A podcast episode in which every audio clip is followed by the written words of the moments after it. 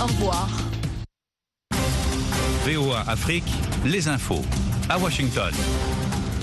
Il est 14h à Washington DC, 18h en temps universel. Rosine Mounezero dans ce studio pour vous présenter ce bulletin d'information. Bon après-midi et bienvenue. Un convoi d'environ 300 camions, principalement chargés de produits alimentaires, est arrivé du Burkina Faso lundi à Niamey, la capitale du Niger, sous le coup de sanctions imposées par plusieurs voisins ouest-africains après un coup d'État les forces armées burkinabées puis, puis nigériennes ont assuré la sécurité du convoi selon les autorités nigériennes. Le Bénin et le Nigeria ont fermé leurs frontières, perturbant l'approvisionnement du Niger.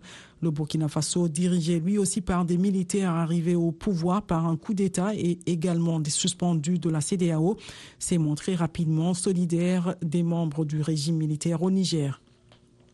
Par ailleurs, les pays ouest-africains opposés au coup d'État au Niger ont rejeté l'idée d'une transition de trois ans maximum lancée ce week-end par les militaires qui ont pris le pouvoir, signe qu'une sortie de crise par la voie diplomatique semble encore lointaine samedi soir, au moment où une délégation de la CDAO était à Niamey pour trouver une solution pacifique à la crise.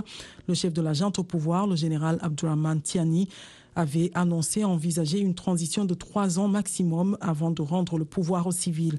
Une période de transition de trois ans est inacceptable, a déclaré Abdel Fattah Moussa, commissaire aux affaires politiques, à la paix et à la sécurité de la CDAO. Nous voulons que l'ordre constitutionnel soit restauré le plus rapidement possible, a-t-il ajouté. La, Cour constitutionnelle en Centrafrique a validé lundi un projet de nouvelle constitution approuvé fin juillet par référendum à plus de 95% et qui permettra au président Faustin Archange Touadéra de briguer un troisième mandat en 2025. La précédente constitution le limitait à deux mandats successifs. successifs.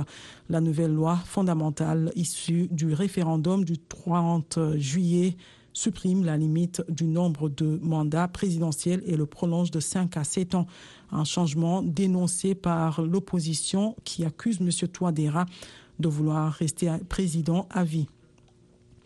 Le président chinois Xi Jinping est parti ce lundi pour l'Afrique du Sud où il doit effectuer une visite d'État et participer au sommet des BRICS. Son séjour sera son deuxième voyage de l'année à l'étranger après une visite en Russie en mars. Le sommet des BRICS, Brésil, Russie, Inde, Chine, Afrique du Sud, un groupe de pays qui entend constituer un contrepoids à l'influence occidentale, se déroulera cette semaine de mardi à jeudi. Le chef d'État brésilien, Luiz Lula da Silva, sera également présent. L'Inde sera représentée par son premier ministre Narendra Modi et la Russie par son ministre des Affaires étrangères, Sergei Lavrov.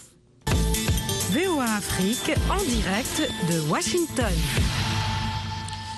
Le nouveau président nigérian Bola Tinubu a présidé lundi une cérémonie d'investiture de son gouvernement composé de 45 ministres en les appelant à renforcer la confiance de la population au moment où le pays doit relever de lourds défis économiques et sécuritaires. Ce gouvernement est plus large que celui de son prédécesseur Muhammadu Buhari qui était composé de 36 ministres lors de son premier mandat. En vertu de la constitution nigériane, le président doit inclure dans son gouvernement un représentant de chacun des 136 États du pays. Depuis sa prise de fonction, Bola Tinubu a lancé une vaste série de réformes visant à revitaliser l'économie et l'investissement, mais ces initiatives ont entraîné une subite hausse du coût de la vie, suscitant la colère de la population.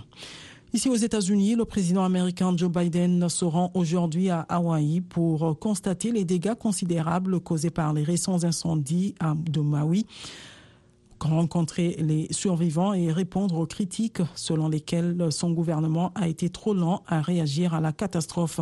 Après une visite en hélicoptère des dégâts, M. Biden devrait annoncer l'octroi d'une aide financière supplémentaire et la nomination d'un coordinateur fédéral de la réponse. C'est la fin de ce bulletin d'information. Rosine Mounezero était à la présentation. Merci pour votre fidélité au programme de VOA Afrique. Pour plus d'infos, rendez-vous sur notre site web voafrique.com et sur nos plateformes numériques Facebook, YouTube, Twitter et Instagram. Le prochain bulletin d'information, c'est dans 55 minutes. Passez une bonne soirée à l'écoute de VOA Afrique. Au revoir. Soyez au cœur de l'info